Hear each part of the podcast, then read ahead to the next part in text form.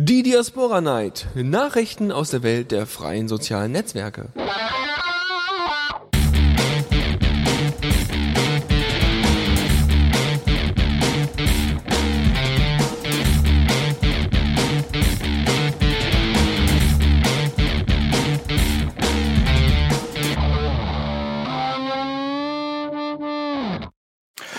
Hallo und herzlich willkommen äh, zu einer neuen Ausgabe der Diaspora Night.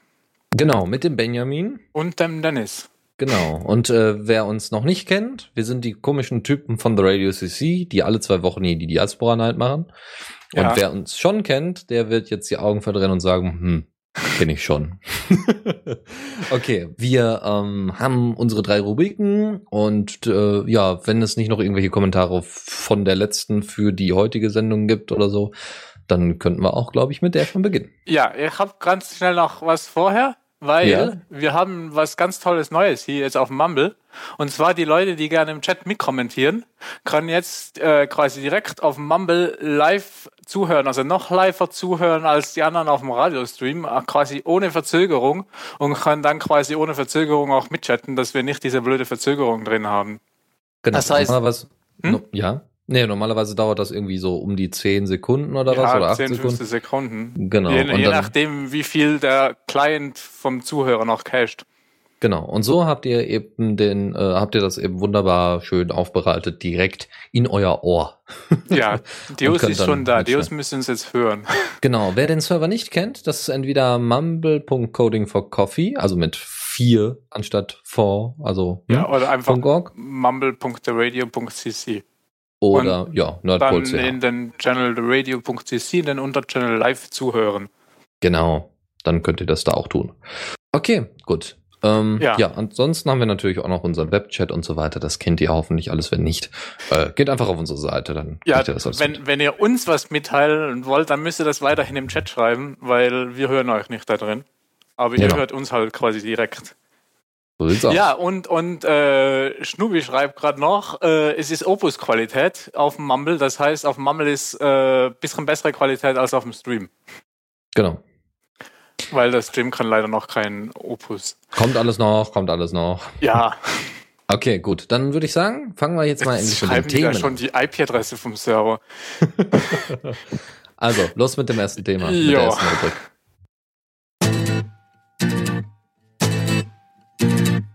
Diaspora aktuell.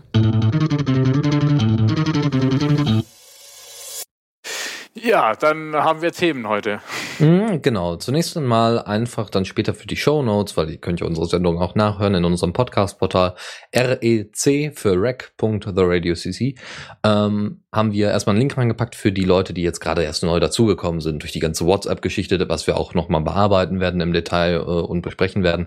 Und ähm, ja, wer, wer jetzt extra, weil es gab hier so eine Schwemme an neuen Usern, endlich ähm, auch auf Diaspora und die können sich dann mal an diesen Post hängen und äh, ein bisschen sich da die einzelnen Einzelheiten durchgucken. Wir werden uns nämlich jetzt nicht nochmal damit beschäftigen, wie genau Diaspora aufgebaut ist, welche tolle Sachen es da gibt und so und wie es genau funktioniert.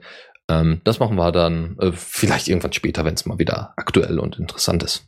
Gut, ähm, dann geht das los und zwar mit äh, dem ersten Aufruf und einer Info. Wie immer ähm, geht es darum, die Community wieder einzubetten und die Leute vom Diaspora HQ, von den Headquarters, von der, vom Entwicklerteam haben veröffentlicht, dass sie jetzt ähm, neue ähm, Updates in den Code reinbringen möchten. Ja, also sie möchten einmal die, die Gems, das sind diese Bestandteile von der Programmiersprache Ruby, äh, dass die geupdatet werden, diese einzelnen Abhängigkeiten und dass ähm, von der Software Blueprint auf Bootstrap umgeswitcht wird, die ja auch Twitter nutzt.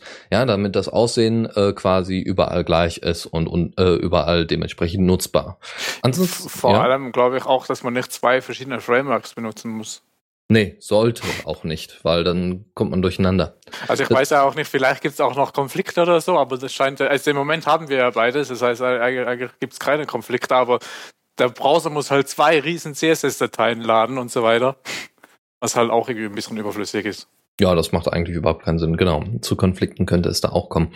Dazu kommt noch, dass, ähm, ja, also da vor allem bei diesen beiden Themen braucht man besondere Hilfe. Das ist aber auch eher was für die Leute, die sich schon tiefer mit Diaspora beschäftigt haben.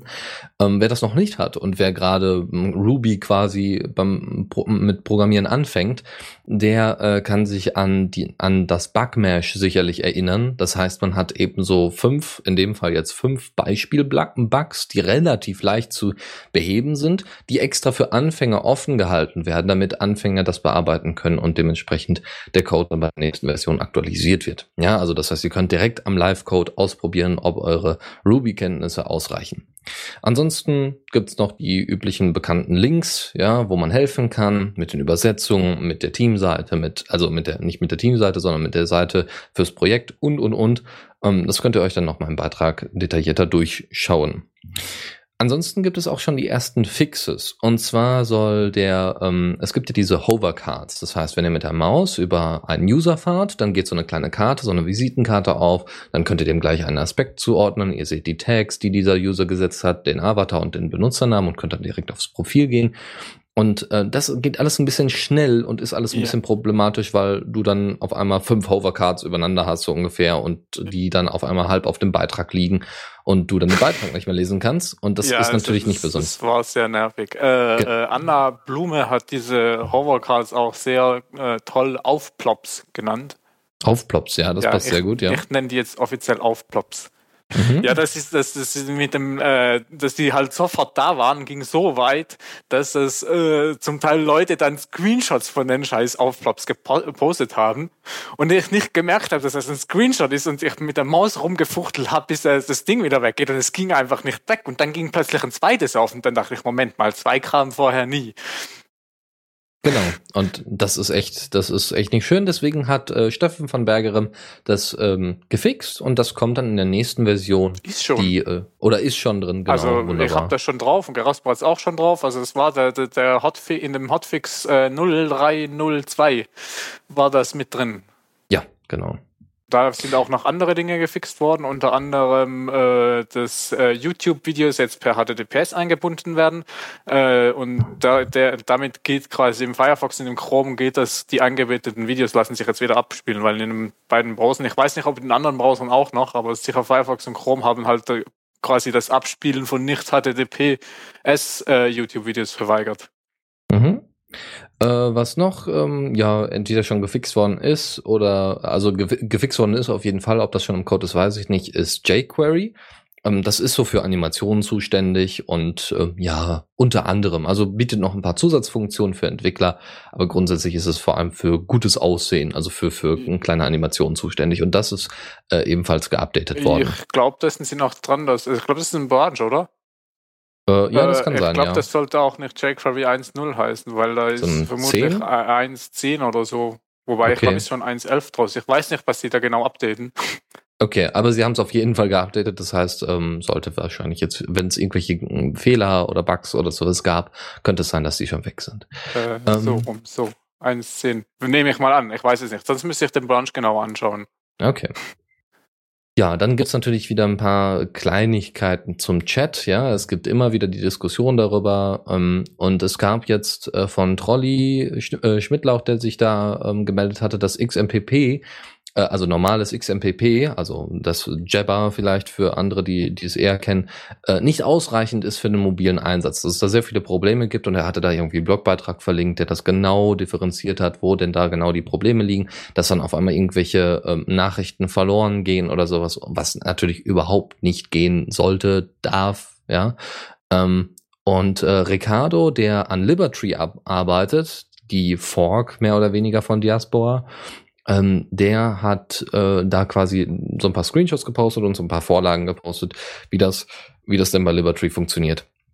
Hat das ein bisschen erklärt und dass man das doch vielleicht ähnlich einbauen könnte in Diaspora. Wer weiß. Ähm, das heißt, es geht da auch wieder ein bisschen voran, aber ähm, immer noch äh, nicht so schnell, wie man sich erwarten könnte. Schnubbi hat gerade im Chat geschrieben, dass er gerade einen Draft schreibt, warum XMPP für Mobile geeignet ist.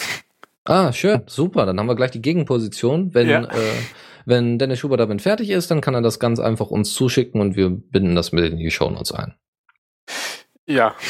Wunderbar. Ansonsten äh, gibt es nochmal den Aufruf von Vostok, der das über Diaspora gepostet hat, äh, ähm, dass es noch eine Suche nach Entwicklern dass da noch eine Suche nach Entwicklern stattfindet. Das heißt, wenn ihr irgendwie XMPP-Entwickler seid oder sowas oder Java-Entwickler, ähm, wenn ihr euch damit auskennt oder damit schon mal was gemacht habt, dann meldet euch doch einfach mal. Ähm, dann könnt ihr da mal ein bisschen Hilfestellung geben. Oder meldet euch bei Dennis. nee, nee, also wenn äh, nicht bei Dennis, sondern dann wirklich bei den Leuten da in auf Loom.io. Äh, gut, äh, Lukas Zauberstuhl hat ähm, das Beitrag Melden Feature beworben und äh, zwar hat er da wohl schon ein paar Sachen vorbereitet, das ist alles noch nicht so ganz fertig, aber sind schon viele, viele Punkte drin. Also es wird der, äh, derzeit noch nicht möglich sein, dass man Kommentare melden kann, sondern in der Zeit geht es erstmal darum, wirklich Beiträge zu melden. Aber das kommt wahrscheinlich dann auch noch nachträglich. Dazu kommt, äh, dass der Podman dann eine Mail bekommt mit einem Link drin, wie der Beitrag heißt und solche Geschichten. Und ähm, wenn man in diesem, äh, wenn man in der Einzelbeitragsansicht ist, also den Beitrag quasi groß hat, ähm, dann soll es dort auch einen Button geben. Ähm, und der ist auch schon implementiert, das muss jetzt nur getestet werden. Und es gibt noch so viele Kleinigkeiten, ähm, die ihr euch gerne angucken könnt und äh, für die Entwickler ähm, vielleicht interessant sind, äh, dass man das schon mal ausprobiert. Ja, es gibt ja auch einige Testpods, die wirklich auf den auf den derzeitigen Entwicklungsstand von Diaspora aufbauen und da ist es sicherlich interessant, mal reinzuschauen, wenn es da irgendwelche neuen Features gibt, die getestet werden müssen.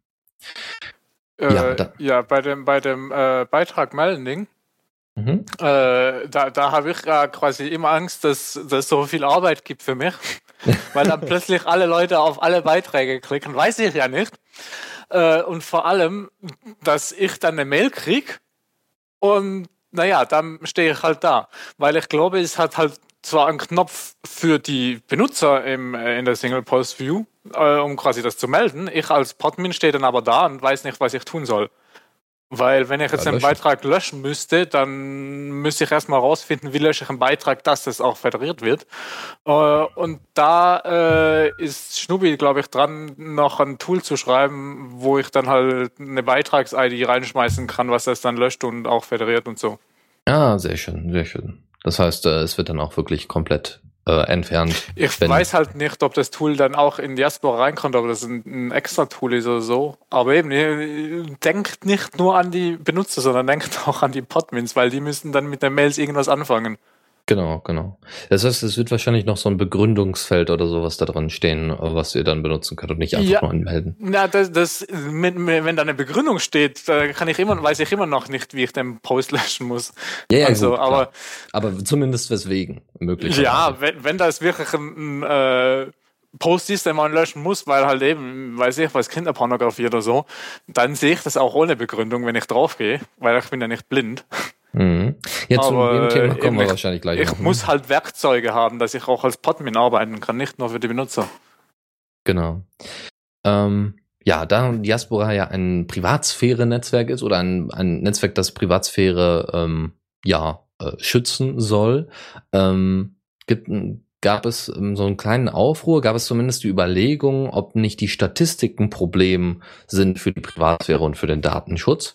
Und zwar ist es so, ähm, dass wir haben ja jetzt seit neuestem Statistiken in Jasper und die könnt ihr euch ja auch äh, angucken in Graphen. Jetzt weiß ich aber leider nicht mehr, wie, wie hieß denn die Seite nochmal? Stats und ich weiß es nicht. Äh, was meinst du? Pots.jasonrobinson.me, glaube ich, war's. Genau, genau, genau. Pots.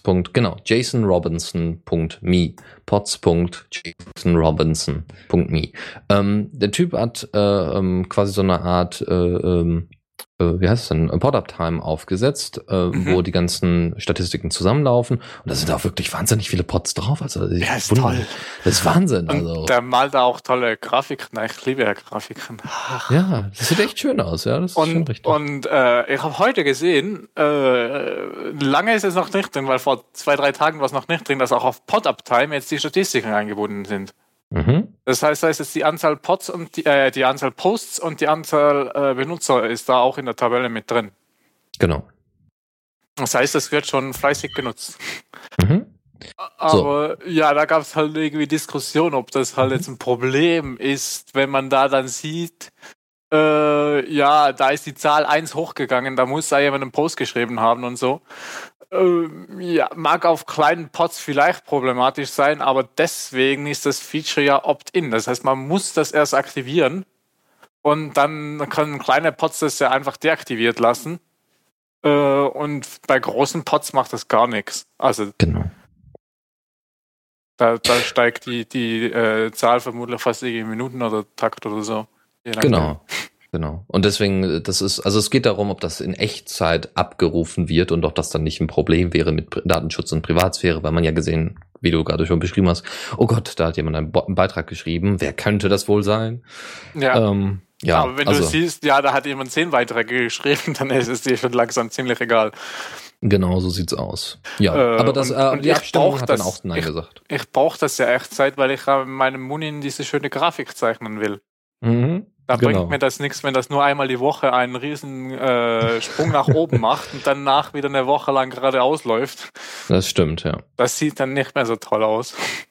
Genau, da kann man dann nicht genug äh, Informationen rausziehen, die vielleicht auch wichtig sein könnten für den Podman. Also nicht nur aus Interesse, sondern vielleicht auch wichtig mit der Organisation des Pods. Ja, Ähm, ich finde es einfach interessant, so zu sehen. Und vor allem sieht man dann auch, äh, wenn vielleicht bestimmte Ereignisse waren, dass Mhm. da halt viele sich angemeldet hat. Also zum Beispiel viele Posts geschrieben wurden zu einem bestimmten Ereignis. Wenn da die Gruppe ein bisschen stärker nach oben geht.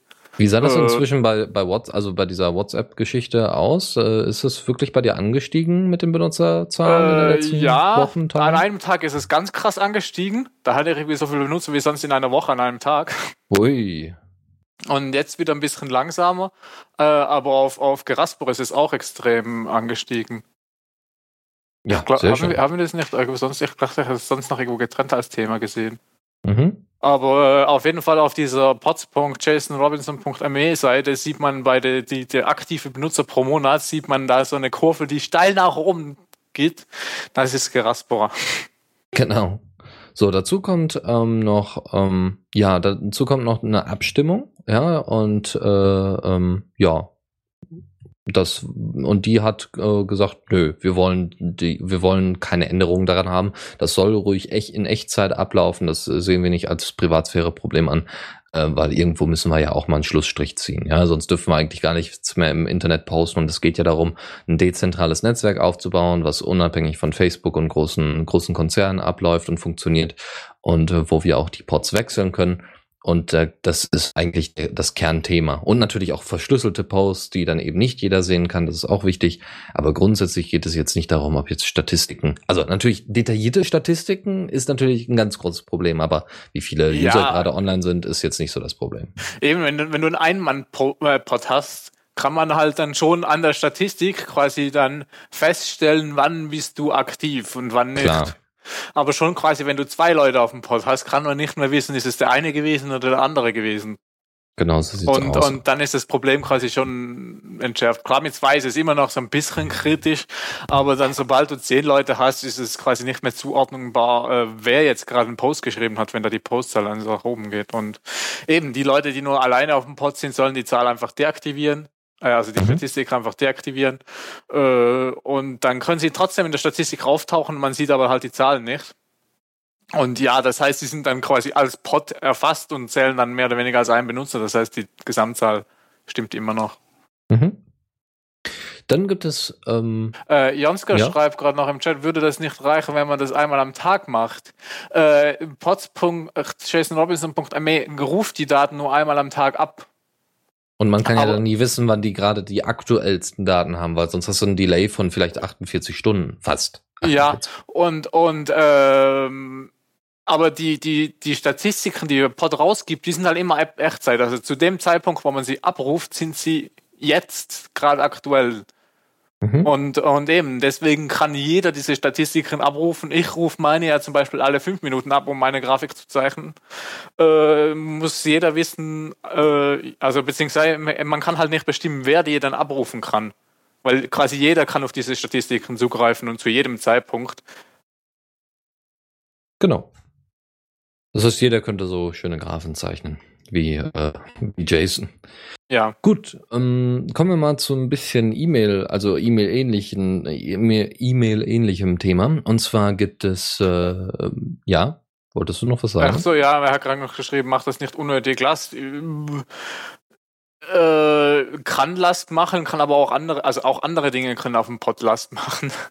äh, und ich glaube, wenn du da so einen Count auf eine Tabelle machst, das müsste ein Datenbank-Cache ziemlich gut äh, wegmachen können, dass das die Last äh, nicht mehr so groß ist.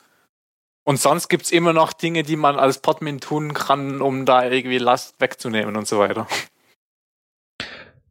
Gut. Ähm, ja, File-Sharing.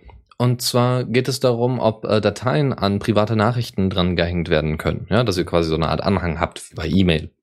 Und äh, da war jetzt die Frage, also wurde erstmal nicht so großartig kritisiert, wurde erstmal gesagt, okay, auf welche Mindestgröße sollten wir uns da einigen? Und dann war irgendwie gesagt, ja, ein MB. Ja, also das reicht gerade mal vielleicht für eine Doc-Datei oder für eine sehr, sehr kurze Opus-Datei, keine Ahnung, für eine sehr kleine äh, Audiodatei. Das ist ja, dann sogar weniger als frü früher auf einem dreieinhalb Zoll Diskette. Genau, das ist weniger auf einer Diskette. Also äh, wer, selbst da musste man dann zum Teil schon mehrmals hin und her laufen, wenn man was zum Nachbar bringen musste. Oh ja, oh ja. Ja, aber ähm, naja, jetzt ist halt so eine kleine Debatte darüber ausgebrochen, ob man den Platz nicht lieber sparen sollte und diese, diese Funktion. Also de, der Sinn dahinter soll sein, dass man halt das auch noch verschlüsselt. Ja, also dass man eben verschlüsselte Nachrichten verschickt, als auch verschlüsselte Anhänge und somit eine sichere Übertragung möglich macht. Aber äh. die Frage ist halt, ob nicht äh, der Platz dann lieber für Bilder ähm, gespart werden soll. Und es gibt noch ganz, ganz viele andere Gründe. Der schreibt gerade High Capacity 1,38 Megabyte Disketten. War das 1,44 Megabyte? Aber das liegt vermutlich wieder, kommt vermutlich wieder darauf an, ob man jetzt mit 1000 oder 1024 gerechnet. Ah. Ach so, äh, 1440 Kilobyte, das gibt dann halt eben 1,38 Megabyte. Okay. Wollen wir uns über Disketten äh, erzählen? Also? Ich habe gerade ein T-Shirt auf, da ist eine Diskette drauf. Ach so, ach so, das ja, ist also, ein Diskettenfieber. Okay, wir sollten uns vielleicht alle wieder Disketten anschaffen, weil äh, die wird, glaube ich, schwieriger zu lesen von, äh, von Facebook. Und so. Die Geheimdienste können die dann alle nicht mehr lesen, weil sie keine Laufmerker mehr dafür haben. Ja. Okay, ja, also wie gesagt, da gibt's eine Debatte, da könnt ihr euch gerne dran beteiligen, ist ja auf Loom.io und dann könnt ihr euch, oder beziehungsweise, ja, Loom.io.org und könnt euch da ein bisschen äh, reinfinden. Also ich persönlich finde es jetzt nicht so sinnvoll. Also ich brauche keine Anhänge. Äh, mir wird allein eine. Ach, hat mir auch noch nie gefehlt. Was vielleicht ja. interessant war, also man kann ja Bilder bei Posts anhängen, dass man das selber auch bei privaten Nachrichten machen könnte. Ja, das wäre das wär sinnvoll. Aber ja. sonst Aber noch groß Anhänge? Genau. Weiß ich nicht. Und, das macht und eben Sinn. mit Verschlüsselung frage ich mich dann halt wieder, wo liegt der Schlüssel? Genau, und wie wird verschlüsselt und ach, ja, ja. Weil Ende-zu-Ende-Verschlüsselung im Browser ist schwierig, weil, weil der Schlüssel quasi im Browser liegen müsste. Mhm. Und sonst ist es halt quasi quasi Ende-zu-Ende-Verschlüsselung, aber dann liegt der Schlüssel auf dem Pot und dann, ja, bringt es auch nicht mal wieder so viel. Genau. Äh, ja. Gut. Ähm, weiter geht's. Und zwar hat äh, Trolley ähm, ein paar Share-Buttons fertig gemacht. Die sehen ganz toll aus. Äh, Beta, der auf äh, Diaspora auch ist, hatte sich nämlich mal beschwert, ah, er würde doch erst äh, gerne mal hübschere ähm, Diaspora-Share-Icons und Buttons haben wollen, um das einzubetten.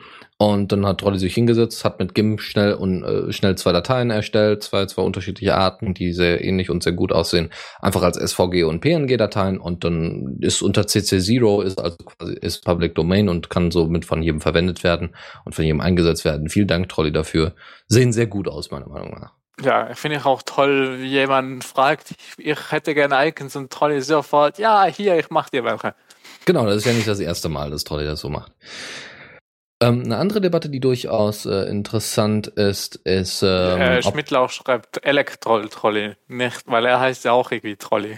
Ja, stimmt, genau. genau.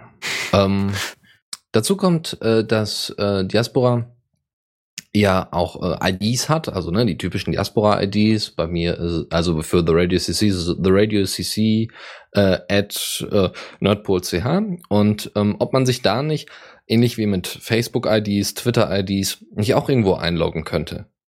Aber grundsätzlich ist, äh, ich, also diese, diese Frage stellt sich derzeit, ob es nicht auch so, ein, so eine Art Diaspora-Login geben soll. Und da gab es dann eben ebenfalls eine Debatte und im Moment ähm, steht es wohl eher auf dem Punkt, so von wegen, es macht keinen Sinn, weil ähm, es gibt so viele Anbieter, Facebook, Twitter, es gibt im Browser Persona, also von, von Firefox integriert.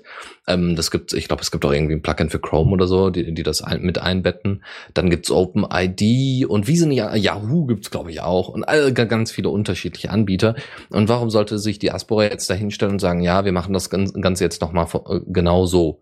Ähm, und äh, da gab es dann auch den Vorschlag, ob man nicht den Ansatz von äh, Firefox, also von, von Mozilla mehr unterstützen sollte, ob dann nicht Persona viel eher bei Diaspora integriert werden soll. Weil Persona funktioniert eigentlich ganz normal mit E-Mail-Adressen, nur wird das alles im Browser beziehungsweise auf den Servern von, von Mozilla gespeichert. Und da das ja eine Stiftung ist, ähm, kann man da durchaus eher, den durchaus eher Vertrauen schenken, weil die ja durchaus sehr transparent agieren. Ja. Dann äh, ähm, noch die letzten News für diese Rubrik. Und zwar ähm, gibt es kein Tagging in Fotos. Das ist jetzt die, ähm, das, was herausgekommen ist aus der letzten Abstimmung, die gemacht worden ist. Es gibt kein Tagging, also kein, kein Personentagging für Fotos, sondern ihr könnt halt trotzdem ganz normale Erwähnungs, die Erwähnungsfunktion benutzen.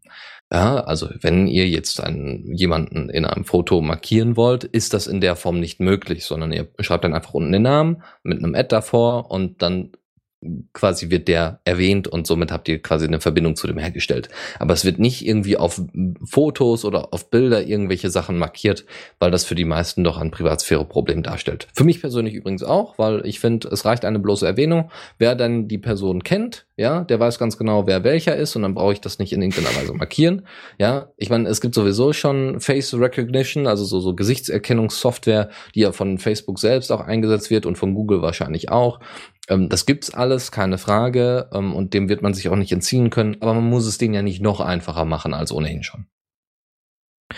Gut. Ja, aber dann kann ich mir gar nicht auf Katzenbilder taggen.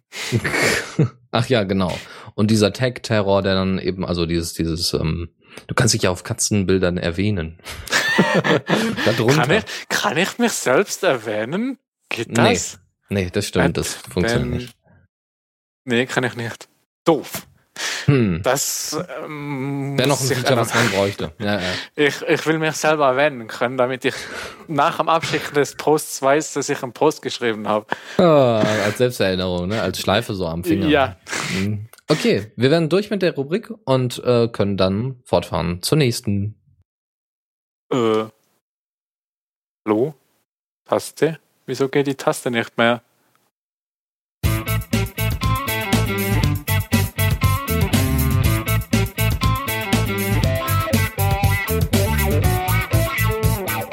Blick aus dem Fenster. Äh, ja, dann halt manuell klicken. Meine nächste Jingle abspielen Taste geht nicht mehr. Hm, hm, hm. Dann solltest du das fixen. Oder vielleicht auch einfach mal von der Sendung überprüfen. ja, nächstes Mal mache ich das wieder. Dann mache ich ah, mir so eine ja, Checkliste ja. wie vorm Flug, damit ich genau. da abchecken kann, so nächste Jingle-Taste geht. Tragflächen, okay, naja, okay. Gut, äh, und zwar geht es jetzt wirklich ans Eingemachte. Die WhatsApp-Geschichte werden wir gleich noch klären. Es geht ähm, mal wieder um, wir haben ja in der letzten Folge haben wir ja extra so ein The Day We Fight Back Special gemacht und wer das noch hören möchte, kann das auch gerne tun. Gibt's alles wieder bei uns im Podcast-Portal. Ähm, wir werden wahrscheinlich jetzt auch dann eher äh, immer mal wieder so einen eher politischen Drall vielleicht mit reinbringen, weil das durchaus interessanter ist und manchmal auch eher zeigt, wie sehr wir einem Überwachungsstaat schon nahe sind. Aber fangen wir mal ganz von vorne an. Ja, ich habe Breaking News.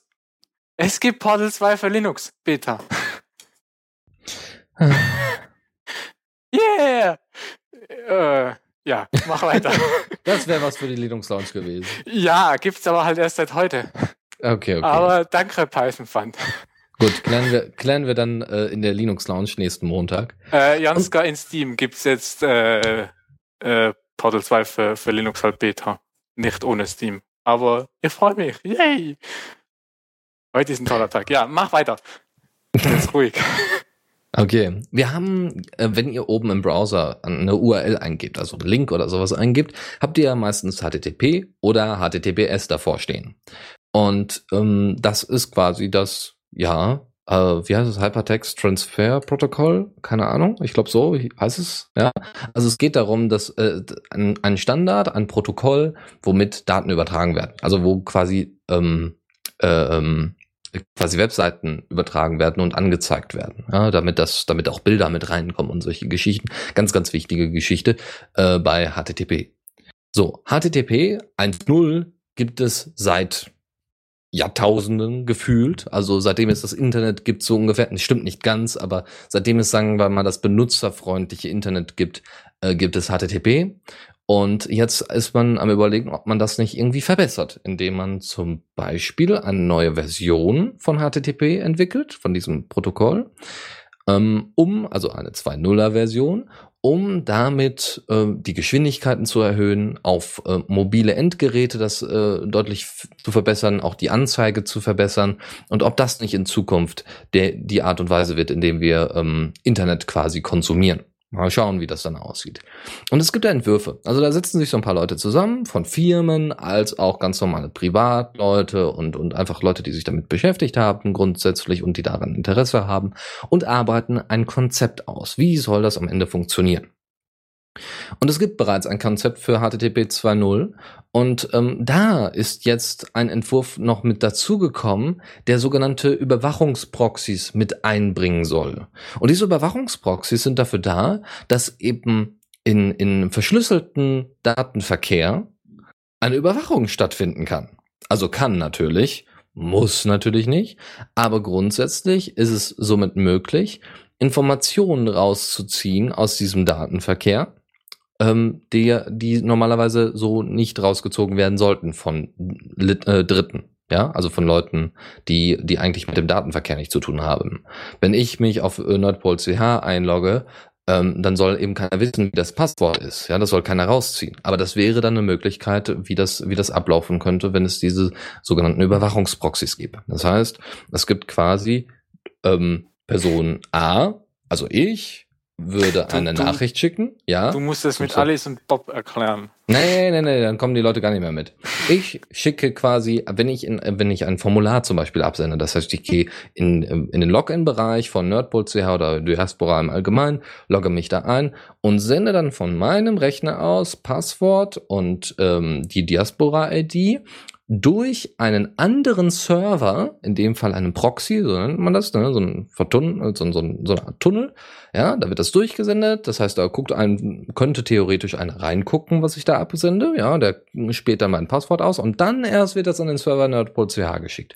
Und das wäre ziemlich problematisch, wenn das die Zukunft des Internets wäre, weil dann haben wir nämlich bald nicht mehr viel Internet sondern nur noch Überwachungsstaat und äh, das äh, ja wäre nicht so schön. Also wie gesagt, das ist derzeit nur ein Entwurf, das ist noch nicht fertig und das äh, kommt darauf an, ob sich da alle darauf einigen können in irgendeiner Form. Aber grundsätzlich ist das äh, ein mögliches Problem, weil sich da wahrscheinlich sehr viele ähm, Firmen für interessieren würden, solche Sachen anzubieten. Ja, ob es jetzt ja. die Telekom ist oder ob es der Geheimdienst ist, ist vollkommen äh, egal. Deus fragt, wer denkt sich denn sowas aus? Ja, eben, glaube ich, die gerade genannten große Firmen, die Daten haben wollen und äh, natürlich dazu zusätzlich auch die Geheimdienste, die Daten haben wollen.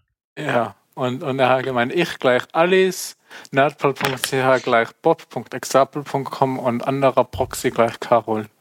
Für die, die das mit Alice und Bob haben wollen. okay. Gut. Dazu kommt. Ach so, offizieller Grund Caching, schreibt äh, Schmidt-Lauch. Ja, ja, genau. Das ist der offizielle Grund. Caching im Sinne von, damit Seiten schneller abgerufen werden können und solche Geschichten. Das heißt, es werden so ein bisschen so, so Teile der Daten, wie Bilder beispielsweise, werden gecached. Das heißt, sie werden zwischengespeichert. Also bei dem Server in der Mitte. Und dann hat man eben schnelleren, äh, schnellere ähm, äh, hat man die Seite schneller aufgebaut, ja, was halt überhaupt keinen Sinn macht, weil Caching gibt's bereits schon bei uns im Browser. Das macht eigentlich auf einem lokalen Rechner viel mehr Sinn als auf einem anderen Server. Ja, aber wenn das lokal cached, dann kann ich es nicht mittracken. Genau das, genau das. Das wäre total schlimm. Okay, das äh, hört sich ja jetzt auch alles irgendwie sehr kompliziert an, aber gehen wir mal zu einem Thema, wo eigentlich fast jeder mitreden kann, der sich, der, der das Wort schon mal gehört hat und schon mal ungefähr weiß, worum es geht. Vorratsdatenspeicherung. Sagt dir das was, Benny? Habe ich schon mal gehört. Ja, heißt das nicht anders jetzt? Ja, das äh, heißt haben jetzt Sie, anders. Haben Sie das nicht mal umbenannt? Genau, sie, also es gab da sehr, sehr viele Namen schon, aber im Moment hat jetzt mal äh, Volker Ulrich von der CSU will jetzt die VDS, also die Vorratsdatenspeicherung, umbenennen in private Vorsorgespeicherung. Also das klingt so ein bisschen nach Altersvorsorge. Erstens das, es klingt nach Sorge, sorgenvoll, Versorgen, Vorsorge und es klingt nach privat, weil da kann ja keiner reingucken, weil das ist ja privat, was halt absoluter Wahnsinn ist, Kann- weil es ist nicht, überhaupt nicht nada der Fall. Weil es geht genau darum, Daten abzugreifen, die von, zwar von Privatleuten sind, aber die eben nicht privat sind, sondern die abgerufen werden, wann immer man möchte, wann immer die Polizei Bock hat, drauf hat.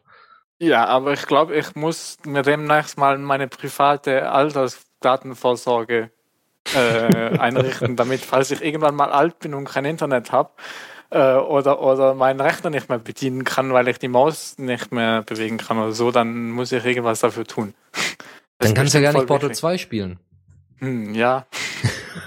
ich muss mich jetzt richtig zurückhalten, es nicht während der Sendung runterzuladen. Ich glaube, mein Internet könnte das sogar, aber ich will es jetzt nicht auf, ausprobieren. Nee, nee, nee, nee. Dazu, also äh, Volker Ulrich hat da auch ganz klar die Grünen und die Linken angegriffen, die dann eben versucht haben, das war so eine Fragestunde, es ging eben darum, was ist denn jetzt mit der Vorratsdatenspeicherung, soll das durchgesetzt werden oder nicht? Also, ne, wie im Bundestag, im, also im Private Bundestag. Mindestvorratsdatenspeicherungsfristvorsorge. Ja, Oberweser Dampfschifffahrtsgesellschaftskapitänsmützen Ansteckerlogo. ähm, Ja, um das mal gesagt zu haben. Äh, also dieser Volker Ulrich von der CSU wirft quasi den Grünen und den Linken vor, dass sie da Panikmache betreiben würden, was die Vorratsdaten, äh, ja, was die VDS, also Vorratsdatenspeicherung oder die private Vorsorgespeicherung angeht, weil sie damit ja einen Bezug zur NSA herstellen. Ja, also die, die Linken und die Grünen sagen grundsätzlich, ja, also wir haben ja jetzt sowieso schon wahnsinnige Probleme mit der Massenüberwachung und NSA und so weiter. Und jetzt soll das auch noch, noch einfacher passieren, in denen dann eben Daten zwischengespeichert werden, wer wo mit wem kommuniziert hat und vielleicht sogar noch was. Man weiß es nicht so ganz. Das, das beinhaltet Vorratsdatenspeicherung. Es soll festgelegt werden, wer mit wo, wem, wie kommuniziert hat. Und wahrscheinlich sogar noch worüber. Das ist aber, das ist aber grundsätzlich eigentlich verfassungswidrig. Was heißt eigentlich? Es ist verfassungswidrig. Und die Frage ist jetzt, äh, ähm, äh, also wie wird das durchgesetzt? Wird das in, in Form von, äh, also ob wird das durchgesetzt oder wird das jetzt mit einem anderen Namen durchgesetzt? Wir werden sehen. Es wird sehr, sehr interessant werden in Zukunft und es wird vielleicht auch sehr, sehr knapp ausfallen, ähm, wenn es dann zu einer Abstimmung kommt. Ja. Gut, ähm, wir hatten ja von der Überwachung von Merkel gehört, oh Gott, ihr Handy wurde angepinkt, ganz, ganz problematisch. Jetzt weiß Obama, dass sie heute Abend nicht so schnell zu Hause sein kann, weil sie noch mit dem dänischen Premierminister zu essen geht. Was weiß sie ich. geht fremd. Nein, sie geht nur was essen. Oder vielleicht zur Pommesbude. Ähm, also Dinge, die man eigentlich nicht über Merkel wissen möchte, weiß die NSA natürlich. Und das die war ein, wissen. ja, aber ich nicht. also es gibt Dinge, die möchte ich von Frau Merkel nicht wissen. Ähm, ja, und äh, es ging dann darum, ja, da war ja ein Riesenaufruhr. Was? Die US-Amerikaner, die, äh, die überwachen unsere Kanzlerin, um Gottes Willen, was sollen wir nur tun? Also damals haben wir uns natürlich nicht darüber aufgeregt, also die Medien vor allem und natürlich die Politiker haben sich nicht darüber aufgeregt, dass äh, ausgerechnet die Bürger äh, quasi äh, überwacht worden sind, so eine Komplettüberwachung stattgefunden hat. Das war nicht so wichtig, das war nicht so problematisch, aber wenn die Kanzlerin abgehört wird oder wenn die Parlamentarier abgehört werden, dann ist das ein Problem was, was mich meiner, was mir meiner Logik sich vollkommen entzieht, weil es so oder so, werden Leute abgehört, grundlos und äh, das geht halt nicht. Fertig. So, und Ja, jetzt ist bei, bei, bei Politikern finde ich es sogar irgendwie weniger schlimm. Klar, wenn es privat ist, ist es privat. Aber, aber äh, das, das, das, das, die Politiker sollten vielleicht auch ein bisschen weniger ein Geheimnis oder so aus ihrem Zeugs machen, was sie halt so politisch tun, dass das ein bisschen transparenter wird auch. Also Genau. nicht das vielleicht gegenüber der NSA, aber vielleicht gegenüber dem Volk. Mhm, genau, also so da, da würde ich es jetzt weniger schlimm finden, aber eben privat, wenn die Politiker privat abgehört werden, gi- gilt das genau dasselbe, wie wenn ich privat abgehört werde. Also es geht nicht. Mhm. So, und genau, deswegen, das sehe ich auch, da sollte man mehr Transparenz schaffen. Aber da das, da das Wort Transparenz ja sowieso schon komplett ausgelutscht ist äh, vom, von der Bedeutung her, gehen wir mal noch mal ein bisschen mehr auf die News ein. Merkel wurde abgehört und jetzt ist rausgekommen, 320 ranghohe Entscheidungsträger werden von der NSA überwacht. Yay! Darunter übrigens auch der Bundesinnenminister Thomas de Maizière, den wir ja sonst als Verteidigungsminister vorher hatten und der sonst immer für die für den Drohnenskandal zuständig waren. Und damit die US-Amerikaner, weil die haben uns nämlich diesen Eurohawk nämlich verkauft, äh, damit die auch wissen, ob das ja, sagen wir mal, ob das Produkt gut angekommen ist und ob die den Leute zufrieden sind mit äh, den Möglichkeiten, die dieses Produkt namens Eurohawk bietet, äh, hat die USA sich gedacht, ach, machen wir einen kurzen Kundensupport und einen Kundencheck. Äh, haben wir denn, haben wir denn ordentliche Waffen da abgeliefert? Ja, sind, ist denn unser Kunde Deutschland denn zufrieden? Nicht so ganz, weil kein Einsatz. Das ist so ein bisschen wie eine Waffe kaufen, die du dir dann, ja, weiß ich nicht.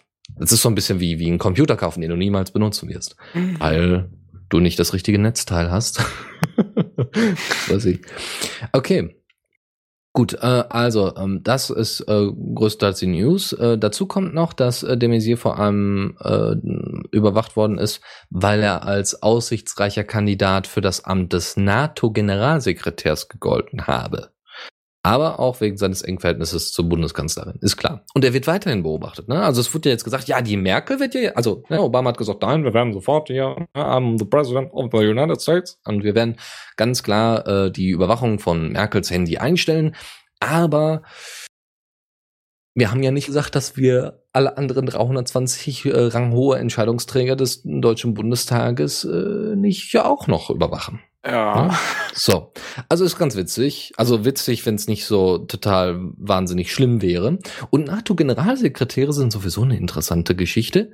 Grundsätzlich, nur als Nebeninformation. NATO-Generalsekretäre haben eigentlich nichts zu sagen. Sie sind eigentlich nichts anderes als der Pressesprecher der NATO. Weil die NATO wird grundsätzlich von den USA quasi delegiert. Also es gibt kein, es gibt da, und derjenige, der da, also wir haben zum Beispiel den Asmussen heißt er, oder Asmunsen? Asmussen, glaube ich, heißt er. Das ist, der ist ein Däne und der ist derzeit Generalsekretär der NATO. Ich glaube, es ist Generalsekretär, aber es ist auf jeden Fall im Vorstand, also im Vorstand, der, der vor allem in den Medien immer sehr präsent ist. Und äh, der hat eigentlich quasi nichts zu sagen. Der sagt eigentlich nur, hallo, lieber Amerikaner, was wollt ihr denn? Ach so, ja, hm, Delegation und so und hier Leute hinbringen und so, alles gar kein Problem. Äh, vielleicht können wir auch noch mal ein paar NATO-Einsätze machen, ist gar kein Ding. Mehr macht er eigentlich nicht. Der sagt nur Hallo und Tschüss und stellt sich vor die Kameras und deswegen haben wir alle das Gefühl, dass, dass die NATO so ein europäisches Ding ist. Dabei sind die Strippenzieher eher die Amerikaner in dem Fall. Naja, gut. Ja, es, ich fand es sehr interessant zu wissen. Hat mich äh, doch sehr überrascht, als mir das mal jemand äh, erzählt hatte. Ja gut, oder in der Doku vorkam. Okay. Die äh, Doku hat sie erzählt. Die Doku hat mir erzählt, genau.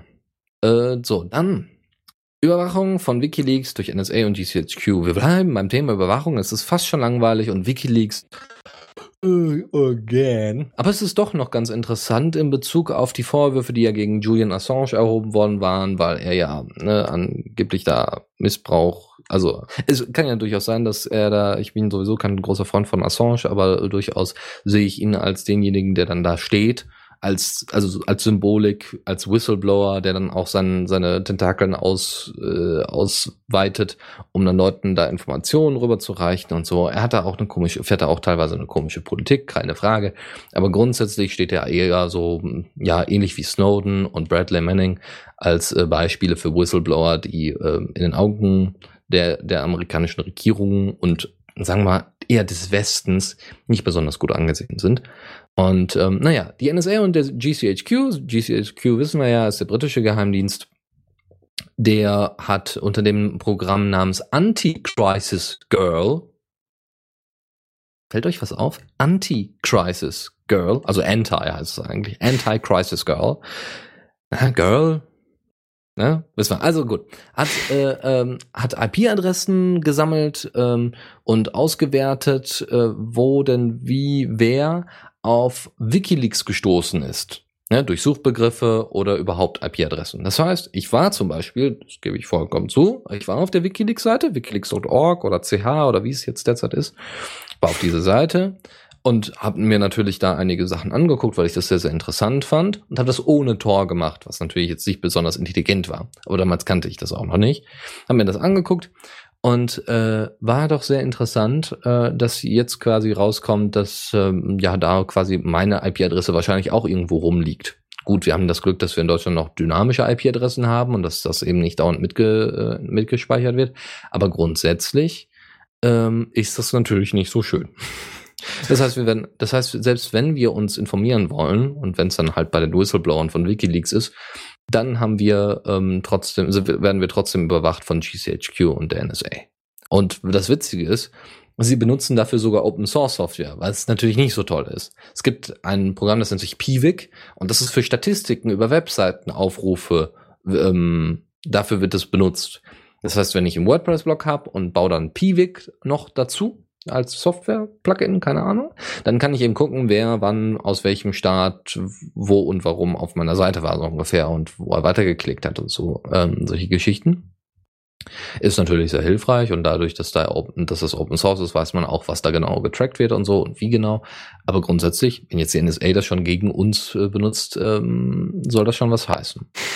Dazu äh, ging es auch irgendwie darum, also dieses Programm Anti-Crisis Girl ging nicht nur darum, IP-Adressen zu sammeln, sondern es wurde auch die Aussage getätigt, Wikileaks als für Zwecke der Überwachung böswilligen Ak äh, auswärtigen Akteur darzustellen. Also es ging darum, dass man ähm, äh, dass man Wikileaks quasi schlecht darstellt, als böswilligen auswärtigen Akteur darstellt, ähm, um eben die Überwachung zu rechtfertigen. Und das ist schon ziemlich heftig. Zu sagen, hier Wikileaks, ja, die wissen ja jetzt alles Geheimdienste und so, ganz problematisch. Äh, äh, also gut, oder sie, sie haben andere Whistle, diese Whistleblower-Geschichte ist eine ganz, ganz schlimme Sache. Und Wikileaks sagt dann, äh, ja, stimmt. Und ähm, also was heißt, ja, stimmt. Äh, ja, wir haben die Daten. Und äh, dann sagen die Geheimdienste, okay, äh, pass auf, ähm, dann machen wir jetzt mal hier ein bisschen Politik und erzählen den Leuten, dass es eine ganz schlimme Sache ist, was sie da gemacht hat, weil Geheimnisverrat und so und Vaterlandsverrat oder wie auch immer man es nennen mag, ist ja ganz problematisch. Assange hat dann darauf reagiert und hat dann gesagt, äh, wir haben unseren Rechtsberater Richter Balthasar Gasson damit beauftragt, ein, an, eine angemessene Antwort vorzubereiten. Die Nachforschungen über die Versuche, Wikileaks zu sabotieren, werden so, wie es nötig ist, weitergehen. Keine Frage, die Verantwortlichen werden zur Verantwortung gezogen und vor Gericht gebracht werden so eine Aussage. Ob das jetzt so stattfinden wird, wie er das gesagt hat, bezweifle ich, aber ähm, da zweifle ich weniger an seiner, an seinem Mut, davor Gericht zu ziehen, als an den Rechtssystem der jeweiligen Staaten. Gut. Ja, äh, weißt du, wie die das mit dem PWC machen? Weil PWC ist ja kleinseitig, da müssen ja, das hat Schnubbi geschrieben, da müssen die ja die, die HTTP-Response verändern. Ich habe keine Ahnung. So äh, und so im Detail würde es wahrscheinlich jetzt auch für unsere Hörer nicht unbedingt Sinn machen. Aber da könnt ihr euch den Beitrag gerne dann in den Shownotes nochmal ansehen. Okay. Ist auf Netzpolitik gelandet. Jo. Dann lest euch das selber durch, weil ich habe auch keine Ahnung, wie die das machen. Klang genau. irgendwie komisch, aber ja. So, äh, wie gesagt, dieses Programm kann ja auch größer sein. Also es, äh, ob das jetzt, ähm, ja, okay, werden wir. Also es, hier steht ja, es wurde dafür auch benutzt kann natürlich noch viele, viele andere Inhalte haben. So, ähm, jetzt kommen wir mal zu einem Land, wo derzeit Internetzensur auch eingesetzt wird und beziehungsweise jetzt vor kurzem, wir haben quasi frisch den Überwachungsstaat in der Türkei eingerichtet. Ja, also wir sehen gerade, es ist tatsächlich so, ähm, der türkische Präsident Abdullah Gül hat gestern ein, also gestern ist wahrscheinlich auch schon ein bisschen länger her, aber hat auf jeden Fall vor, vor kurzer Zeit, letzte Woche auf jeden Fall, ein Gesetz unterschrieben, das der Regierung weitgehende Zensur, Kontrolle und Überwachungsrechte im digitalen Raum einräumt. Und das ist einfach wahnsinnig heftig. Ja, also das, äh, und das sieht man auch, dass solche Repräsentanten, die ja, also Repräsentanten wie bei uns dann eben der GAUK oder, ne, dass die durchaus auch eine Macht hätten, ja, also Schaden vom Volke abzuwenden, wie man es dann auch immer sagt, oder von der Bevölkerung abzuwenden, was ja auch eigentlich der Auftrag der Kanzlerin ist. Aber ähm, wenn man eben da jemanden hat als Präsident, der nicht unbedingt, ich weiß nicht, wie das bei der bei der Wahl vom Präsidenten Gül dann genau läuft, aber wenn wenn da keine direkte Demokratie stattfindet, dass eben der Präsident gewählt wird, hat man eben auch eine Sicherheitsinstanz des jeweiligen Präsidenten, ja, der dann hätte dieses Vorhaben aufhalten können. Und äh, ja, Gül hatte dann irgendwie gemeint, ja, er hätte das Gesetz ja nur unterschrieben, weil man ihm versichert hätte, dass dann noch viele Dinge abgeschwächt werden würden. Was im Endeffekt bedeutet, es wird nichts abgeschwächt und er ist äh, den entweder voll auf den Leim gegangen oder ist äh, dem werten, ich, wie heißt er denn nochmal? Erdogan, genau. Ähm, ist sogar noch Befürworter Erdogans. Was nicht so schön wäre. Nun gut, also die Türkei Heute ein rechtsfreier Raum, wissen wir Bescheid. Ähm, gut, sind wir vielleicht auch noch, vielleicht nicht in der, in der, sind wir vielleicht, sind in Deutschland vielleicht auch schon. Ich weiß nicht, wie das da in der Schweiz aussieht, aber grundsätzlich ähm, wird es sehr problematisch in Zukunft, wenn so nach und nach alle, alle größeren Staaten da ihre Zensurmaßnahmen einführen. Apropos Zensur beziehungsweise Spionage ist viel interessanter. Die Bundeswehr, wir reden hier von Deutschland, ne? Bundeswehr ist klar.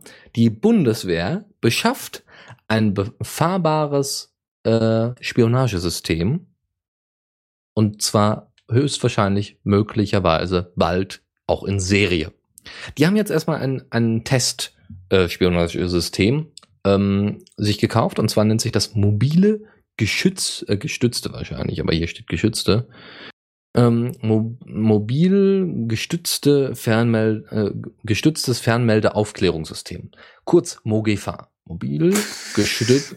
ja, ist auch ein. So, also dieses Fernmeldeaufklärungssystem. Ja, genau, so ungefähr. Dieses Aufklärungssystem äh, wird derzeit von der Bundeswehr getestet. Und wo wird das getestet? In der Eifel. Ja, es wird tatsächlich in der Eifel derzeit getestet. Und es gab dann eben da auch eine Fragestunde im Bundestag. Da wurde gefragt, hm, wie sieht das denn da aus überhaupt mit Privatsphäre und so? Was ist denn mit den Anwohnern, die da sind, ähm, wenn die da irgendwelche Funksprüche im Klartext, Telefonate führen mit dem Handy oder so? Das wird ja dann auch abgehört. Ja, und dann sagte irgendwie derjenige, der da so zuständig war, ja, das kann schon sein. Er wäre da kein Privatsphäre-Experte, aber er meint auch, man bräuchte keinen. Also, so von wegen. Ich bin da kein Experte, was das angeht.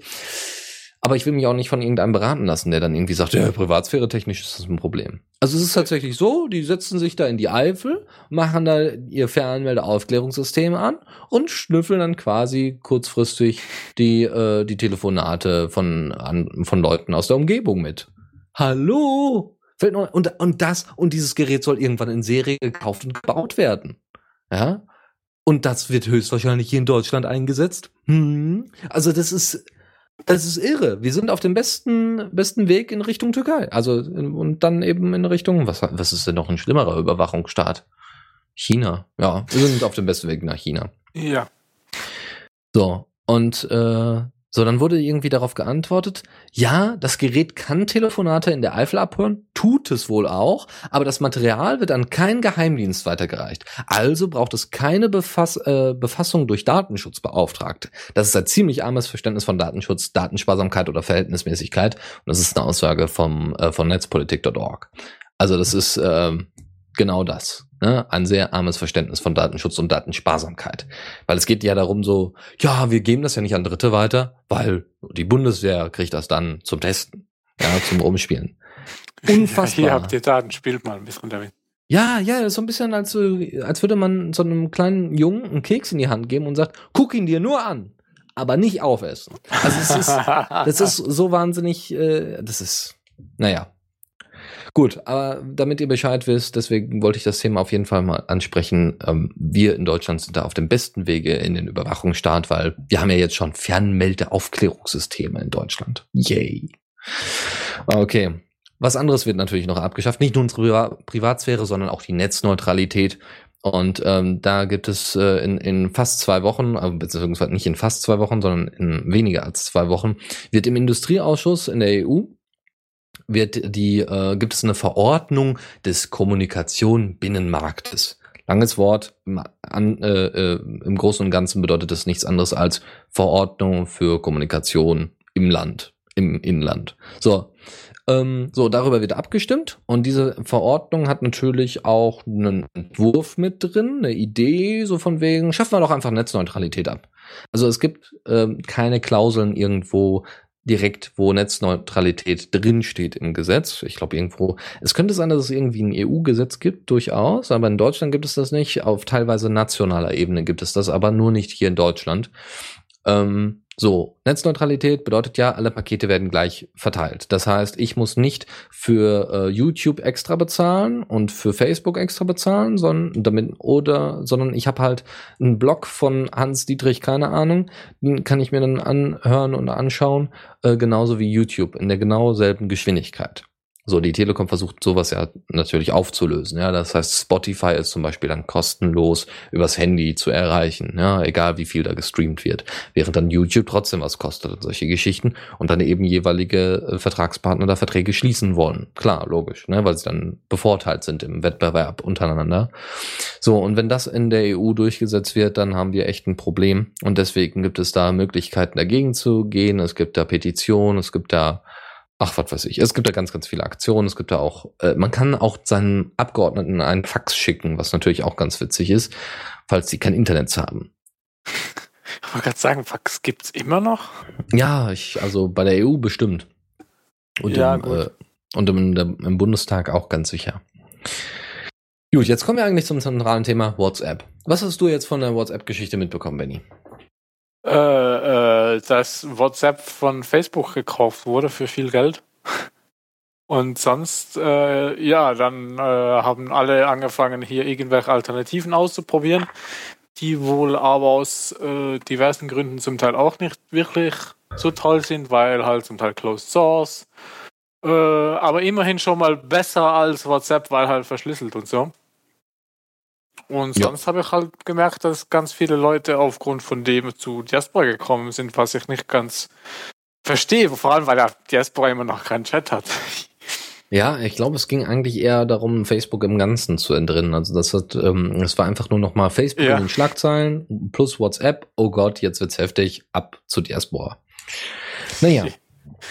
Also, Aber äh, ja, das haben die Leute von Facebook zu WhatsApp gewechselt und sind jetzt wieder bei Facebook. Haha. ja, so ungefähr.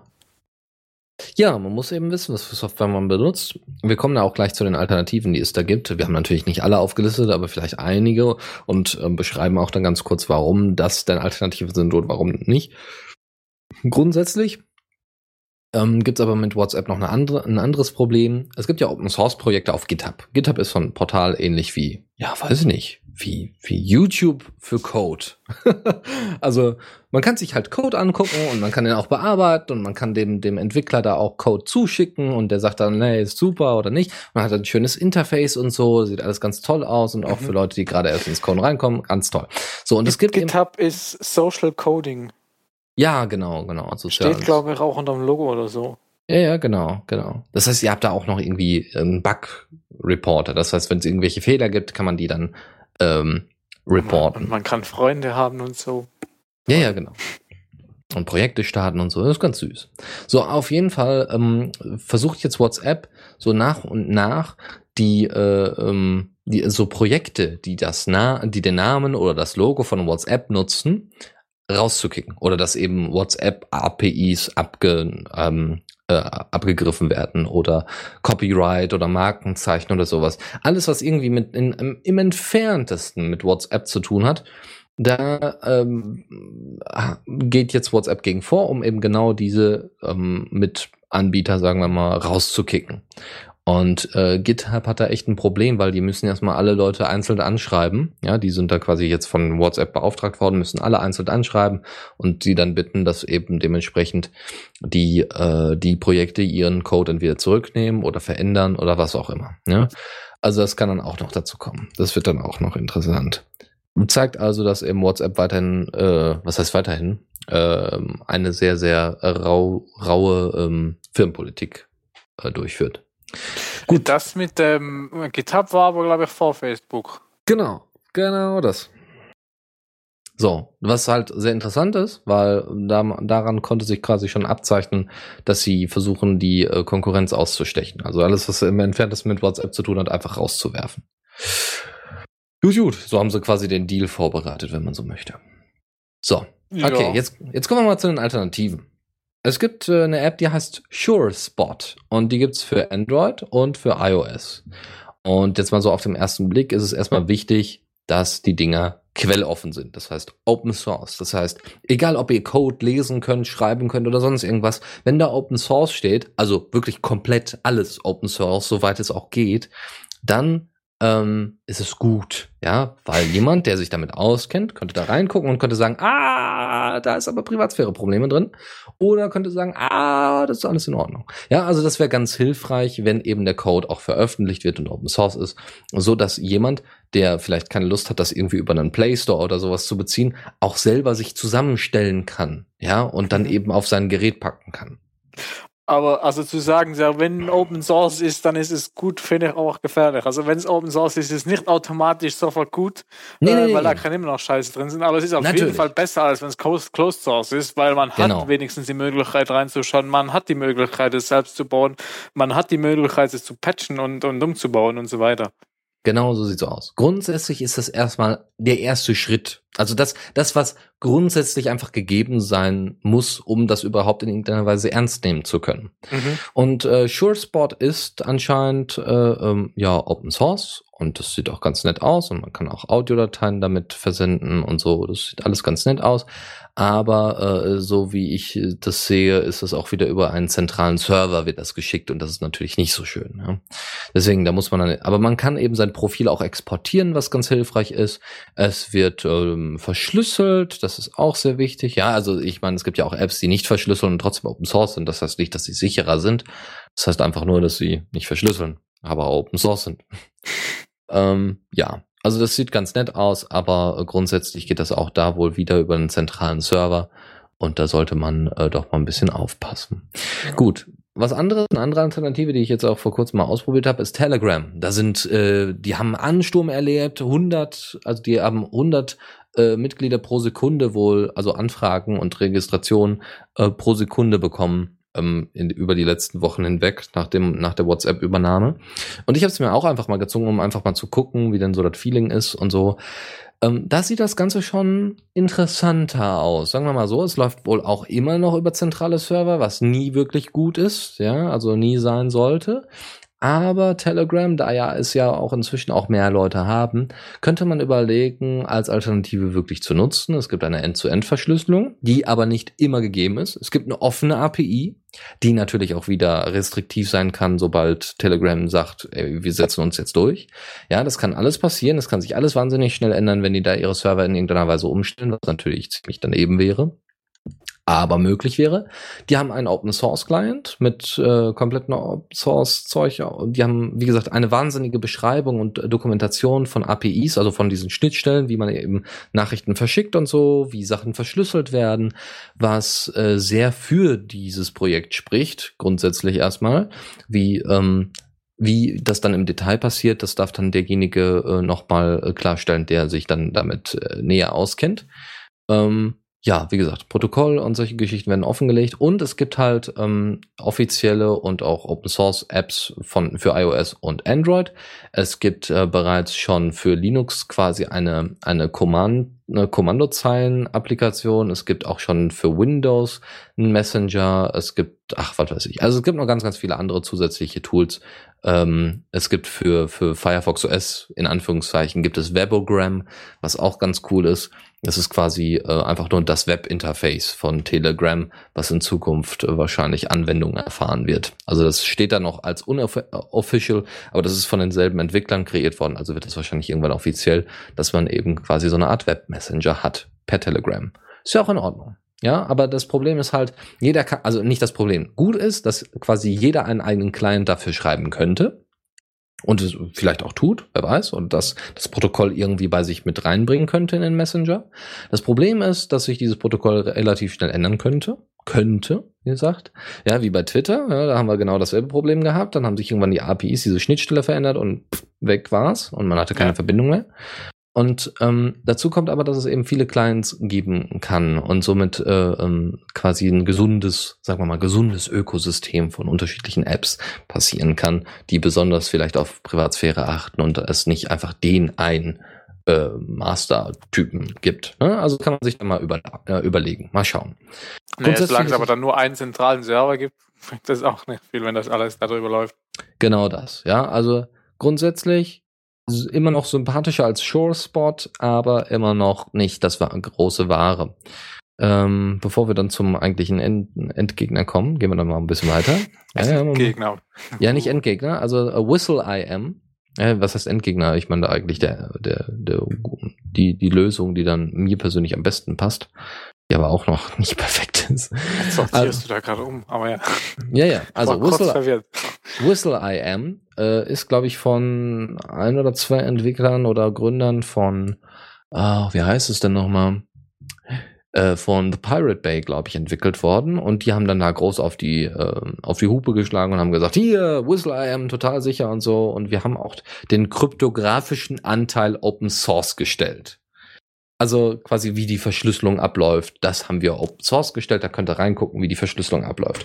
Ob dann vorher noch irgendwelche Daten äh, abgegriffen werden oder solche Geschichten oder wie die App genau funktioniert und all solche Geschichten, also alles so Details, die eigentlich wahnsinnig wichtig sind, äh, sind halt nicht Open Source. Und Aber die halt Verschlüsselung. Genau, genau. Die Verschlüsselung ist halt Open Source, so von wegen, wenn es da Probleme gibt, das wäre natürlich schön. Wir wissen aber noch nicht mal, ob in der App wirklich diese Verschlüsselung eingebaut ist, weil wir das nicht überprüfen können. Und es gibt auch da, toll. das ist super, ne? Also und es gibt natürlich, äh, das ist halt, das ist halt wahnsinniger Witz, ja. Also Open Source ist halt nicht immer ein Grund, ja. Und da sieht man halt ganz schön als Beispiel, dass das wahnsinniger Bullshit ist, einfach zu meinen, okay, wir machen jetzt hier einfach den kryptografischen Anteil Open Source, aber den Rest der App zeigen wir euch nicht. Das macht keinen Sinn. Genauso wie bei den Servern. Das ist auch nicht richtig. Gut, es gibt andere Alternativen und zwar ähm, Threema. Ja, das hat der Thomas Leister nochmal im Detail besprochen, warum Threema keine gute Alternative ist. Ähm, da, da decken sich viele, viele von den äh, Kritikpunkten, die wir gerade angesprochen haben. Threema ist aber noch nicht mal Open Source. also es ist quasi ganz schlimm. Ja. Ähm, und es gibt äh, äh, äh, Contalk, was ich durchaus empfehlen könnte. Contalk ist wirklich, es gibt nicht, es ist genau diese ganzen positiven Punkte, die wir gerade besprochen haben. Erstens, es ist Open Source. Zweitens, es ist ähm, ja dezentral. Äh, ja, drittens, was hatten wir denn noch so als positive Herausstellung? Naja, es ist gut zu bedienen, auch vom Interface her. Es ist sehr einfach zu bedienen. Äh, nur es hat halt wenig Entwickler, was halt schade ist. Und äh, deswegen ähm, fehlt da noch so ein bisschen zusätzlicher Support. Ansonsten ist Contact wohl von der Sicher vom Sicherheitsaspekt in Ordnung, ausreichend bis jetzt, aber eben nicht unknackbar. Das ist eigentlich keine Sicherheitsbarriere, aber es ist jetzt nicht sehr, sehr sicher. Und äh, wer das auch immer beurteilen möchte, ja, wird mich da schlagen, weil man kann eigentlich kaum sagen, dass irgendetwas wirklich sicher ist, hundertprozentig sicher oder ähm, total unsicher. Aber man kann eben verschiedene Sachen ein äh, eingrenzen. Und Contalk ist da eine mögliche Alternative, die auch irgendwann Jabber oder XMPP bzw. XMPP Support mit dabei bekommen möchte. Mhm. Also bekommen wird. Und es gibt noch eine andere App, die nennt sich Chat Secure. Das ist einfach ein XMPP-Client mit OTR und OTR ist eine Versch äh, Verschlüsselung, äh, Verschlüsselungs, was ist das? Art, Verschlüsselungsart und ist ebenfalls Open Source und ist ebenfalls schon längere Zeit bekannt und auch wohl beliebt und auch oft gern und gerne genutzt. Und deswegen kann man sich das sicherlich mal angucken, wer da Bock äh, drauf hat. Ja, aber ich sage normaler XMPP-Client. Das heißt, du kannst auch äh, Xabber noch verwenden oder so. Theoretisch, genau, ja. ja und, Obwohl und, selber da wohl mehr Probleme mit OTR hat als äh, Chat Secure. Mm, ja, OTR ist mobil eh meist ein Problem. Schreibt auch Schnubbi gerade so irgendwie. Mhm. Äh, ja. Stimmt. Ich hatte da schon lustige Effekte. Äh, aber sonst ist, ist äh, XMPP schon quasi das, was man eigentlich haben will, weil halt komplett Open Source und äh, kann man selbst auf dem Server setzen, sehr zentral. Äh, genau. Ja, und eben gibt halt sogar verschiedene Clients. Äh, aber was jetzt hier gar nicht drauf ist, also Liste, was ich aber gestern gehört und heute noch mal, mal gelesen habe, ist äh, Text Secure, glaube ich, heißt es. Achso, äh, ja. was, was früher schon mal, die, ich, ich habe die App mal benutzt auf dem Handy, da ging sie aber nur für SMS, dann waren halt meine SMS auf dem Handy verschlüsselt, obwohl ich gar nicht SMS geschrieben habe, aber es war verschlüsselt äh, halt so die monatliche SMS, die dann vom Provider kam, so, ja, wir haben dein Internet gerade verlängert um einen Monat, die war dann verschlüsselt auf dem Handy, das ist toll. Äh, mit der konnte man auch verschlüsselte SMS schicken. Man konnte dann so einen Schlüssel austauschen und dann halt nur noch ein paar wenige Zeichen, also nicht mehr 160, sondern irgendwie nur noch irgendwie die Hälfte oder so, ich weiß es nicht mehr, äh, kann man verschlüsselte SMS schicken und die haben es jetzt neu gebaut und die geht jetzt übers Internet auch. Äh, und da ist wohl auch sowohl der Client als auch der Server komplett Open Source. Genau, das haben sie nach und nach Open Source gemacht, weil das vorher wohl, ähm, ja, das war wohl vorher ein Teil von einer Firma. Whisper System heißt, äh, Whisper Systems ja. heißen die. Stimmt, und ja. die haben das jetzt äh, Open Source. Und es gibt auch da eine sehr coole andere App von denen, die sie auch Open Source gemacht haben. Und ich glaube. Äh, Dennis?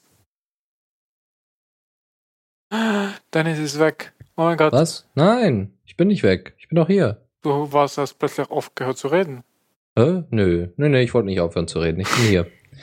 ähm, ja, so, also Text Secure und es gibt noch eine, eine andere Sache ähm, von Whisper Systems, äh, die ebenfalls Open Source ist, aber ich habe ich nie getestet. Das ist Redphone, das ist Verschlüsselung über Telefonie. Aber ich weiß auch nicht, wie genau das dann funktioniert. Ob das dann übers Ja. Netz funktioniert oder über ganz normale Telefonleitungen. Also weiß ich nicht. Habe ich auch schon von gehört, aber habe ich nie ausprobiert, weil ich, ich telefoniere nie mit dem Handy. Ich Nee, weiß nicht, das kann zwar telefonieren wohl, aber Hast du mal gehört? ja, Genau. aber ich habe eigentlich mein Handy nur für Internet. Okay. Gut, andere Sache. Ähm, wie wir, also das waren jetzt unsere Alternativen. Wir kommen mal ein bisschen zu äh, Ultrasound Networking. Das ist mal eine coole Sache. Ihr sitzt zum Beispiel in einem Raum, in einer Halle, in einem großen Raum, keine Ahnung, und wollt euch geheime Nachrichten schicken. Wie macht ihr das am besten? Genau, über Ultraschall. Wer hätte es gedacht? Es gibt ein Tool, das nennt sich GNU Radio. Und das ist, äh, das könnt ihr euch einfach so Hatten wir das nicht letztes Mal Ja, schon? das, das ist aber jetzt mal eine Alternative. Ah, ah, da ist noch was anderes. Genau, das ist GNU Radio. Und die habt ihr halt ebenfalls die Möglichkeit, ähm, wie schon beim letzten Mal wir das mal angesprochen haben, mit dem Mikrofon und dem Lautsprecher zu kommunizieren. Also ihr äh, auf Ultraschall, was ihr ja nicht hören könnt, äh, werden, Inform äh, werden ähm, wird, wird quasi eine Verbindung aufgebaut und ihr könnt dann ganz normal äh, Daten miteinander austauschen und Informationen miteinander austauschen, was ziemlich cool ist. Wenn denn nicht das abgehört wird von der Bundeswehr. Kann immer passieren. Okay. Ja. So. Andere Nachrichten noch aus anderen sozialen Netzwerken. Äh, zum einen Twister, die, das wir ja mal vorgestellt haben, was ich aber immer noch nicht nochmal aufgesetzt und angefangen habe, was ich aber gerne mal nochmal ausprobiert hätte, weil ich im Moment immer noch nicht damit klarkomme. Ähm, Twister hat ein paar Updates und zwar gibt's jetzt, ähm, es gibt so gesonderte Posts, Promoted Posts heißen die. Und diese besonderen Posts werden meistens zur Werbung genutzt. Hier Teile, also äh, nicht nicht Teile, dies und jenes, sondern äh, versuche einzelne Server aufzubauen, also nicht Server, versuche irgendwie äh, mit mitzuhelfen, äh, äh, Twister noch besser zu machen, irgendwie sowas. Und da gibt's so ein bisschen so so kleine Werbung, Werbetweets, die aber keine wirkliche Werbung sind, sondern Hilf Hilferufe mehr oder weniger. So, das haben sie, äh, da gibt es eine ganze Liste von, so dass man sich quasi angucken kann, welche promoted Tweets es äh, letzte Mal gab. Und es gibt jetzt Top Trends, was eine coole Sache ist, ja, wie ihr es äh, kennt. Top Trends bei Twitter. Oh ja, das hat jetzt mehr und mehr Hashtags bekommen, interessant. Und es gibt, ähm, es gibt einen Bug, den ich äh, schon beobachten durfte, und zwar, wenn ihr euren CP, wenn ihr mithelfen wollt, Twister besser zu machen, indem ihr zum Beispiel mitrechnet, also Rechenleistung von eurem Rechner zur Verfügung stellt, dann geht das Ding automatisch auf 100% hoch. Und also CPU-Last. Und das wäre nicht gut. Und das ist nicht gut. Und dieser Bug ist jetzt wohl gefixt. Also das ist wohl jetzt äh, alles im grünen Bereich und alles nutzbar. Und deswegen, ähm, ich behalte dieses Projekt einfach mal im Auge, weil ich es sehr, sehr interessant finde und gerade bei Zensurmaßnahmen sehr, sehr schön finde, weil damit dann Informationen wirklich ständig wieder er immer noch erreichbar bleiben. Ähm, deswegen Twister einfach mal für den Notfall, falls denn mal irgendwelche Zensurmaßnahmen eingeleitet werden sollen, ähm, einsetzen. Gut, äh, dann haben wir noch zwei Link-Tipps, äh, einen, einen Link-Tipp und zwar ähm, äh, von techrights.org. Das ist, sind so Linux-Verfechter und freie Software-Verfechter. Die haben sich mal mit ein bisschen, haben mal einen Blogbeitrag geschrieben über proprietäre, also geschlossene Closed-Source-Software ähm, und äh, dass quasi diese geschlossene Software ähm, die DDR quasi nachbildet, indem nämlich der Nachbar zum Informant wird über den anderen Nachbarn. Und das ist halt äh, ein großes Problem. Und Snowden ist jetzt Rektor von der Universität Glasgow. Ja, das habe ich auch gelesen. Das ist cool. Ne? Also das bringt der ganzen Sache noch mal ein bisschen Aufwind. Er wird wahrscheinlich nicht unbedingt jetzt äh, da durch die Flure von Glasgow gehen dürfen, ohne festgenommen zu werden. Aber Ich- grundsätzlich ist es eine coole Sache. Ja, ich habe mich dann nur so gefragt, weiß er davon? Also Mhm, ja, klar, mhm. wir wissen schon, aber äh, ich wäre jetzt irgendwie überrascht, wenn mir dann plötzlich jemand zum Rektor wählen würde. Ja, er war ziemlich überrascht, hat sich aber nochmal bei den ganzen Studenten, die das da gemacht haben, bedankt, weil die Studentenwahl, äh, weil die, die Direktor wird von den Studenten gewählt, das ist auch, also auch von den Professoren, aber die Studenten konnten auch äh, Rektoren vorstellen und da war dann eben auch äh, Snowden auf der Liste. Ja. Ja, schön. Gut, wir sind durch diese Rubrik durch und ähm, ja, Snowden ist jetzt Rektor der Universität Glasgow. Das ist toll. Gut, dann machen wir weiter.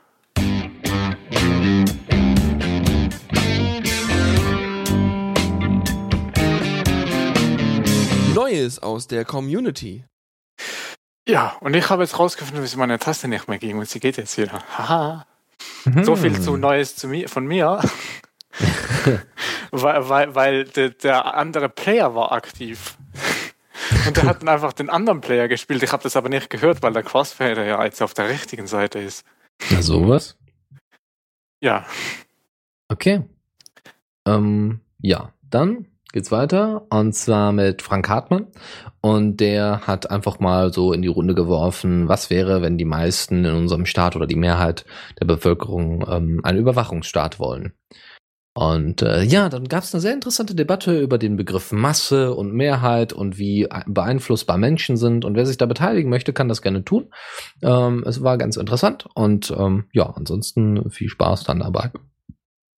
Ansonsten äh, hat sich Antoine, Antoine, ich hoffe, Antoine ist richtig ausgesprochen. ich glaube auch. Also ich, ich hätte es auch so ausgesprochen. Okay, gut. Du kommst aus der Schweiz, das heißt, du hast äh, zumindest einen leicht französischen Background. Also Geh kannst du weg zumindest was, mit Französisch. Okay, dann doch nicht. Aber grundsätzlich, okay, also Antoine Richard hatte, ähm, ich, oder? Ich weiß ja nicht, vielleicht ist das auch, wird das auch französisch ausgesprochen? Ah, anderes Thema.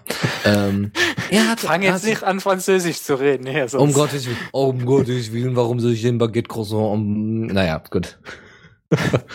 also, äh, Antoine hat zusammengefasst, ähm, und zwar die Gründe, wieso ein Facebook-WhatsApp-Boykott sinnvoll ist. Und als erster Punkt war, weil es um Geld geht und weil es um Werbekunden geht und Werbekunde wollen Daten und so weiter und so fort. So, dann zweitens, Monopole sind, also das ist jetzt so die Zusammenfassung. Schön detailliert und genau hat er das nochmal äh, in seinem Beitrag bei, äh, ist verlinkt in den Show Notes. Genau.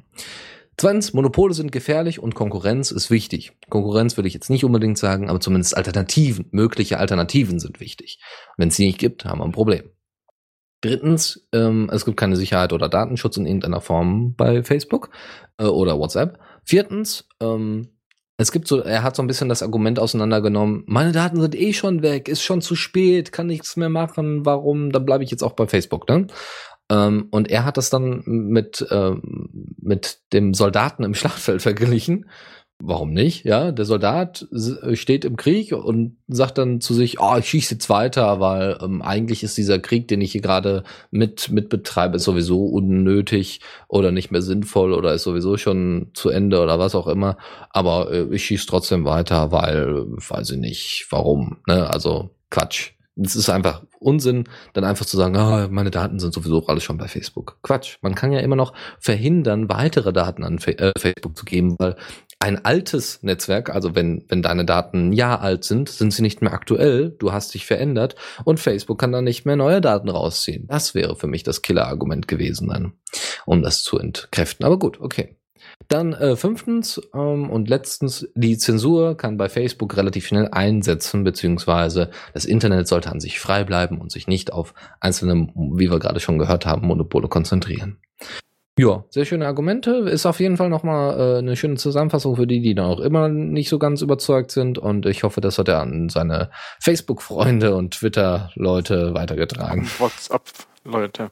Genau, natürlich. Obwohl, ich weiß nicht, ob die Nachrichten so lang sein dürfen bei WhatsApp. Ja, ähm, äh, da kann man da mehrere Dings und sonst einen Link oder so. Keine Ahnung. Mhm. Oder man macht einen Screenshot und verschickt das Bild. Das habe ich auch schon gesehen. Die, die WhatsApp-Leute sind jetzt zum Teil recht einfallsreich. Ja. So. Also, während Antoine dann eben dargestellt hat, wie es denn so aus einer Sicht von Facebook und WhatsApp-Nutzern sein kann, hat Deus das Ganze mal versucht zu beleuchten äh, lassen auf, äh, auf, aus dem Blick eines Diaspora-Users, weil er kennt sich halt mit Facebook überhaupt nicht aus und hat mal ein paar Fragen gestellt zum Facebook-Chat. Und meinte dann so, ja, ich habe jetzt nicht so wirklich eine Ahnung, was jetzt genau der Facebook-Chat ist, wie genau das funktioniert und wie mit wem man da eigentlich genau chattet. Und ähm, Ja, diese Frage wurde zwar geklärt, ist aber vielleicht trotzdem ganz interessant, da die Diskussion weiter zu verfolgen für euch, ähm, wenn ihr euch noch ein bisschen austauschen wollt, wie denn der Chat in, bei Diaspora in Zukunft aussehen sollte oder ob das überhaupt sinnvoll ist, wie es derzeit läuft bei Facebook. Weil so könnte es ja auch auf Diaspora laufen. Weil ich kenne ganz, ganz viele Leute, die einfach dauernd offline sind ja, die sind einfach immer offline, weil die halt nicht dauernd angeschrieben werden wollen von irgendwelchen komischen Typen, die man nicht mag.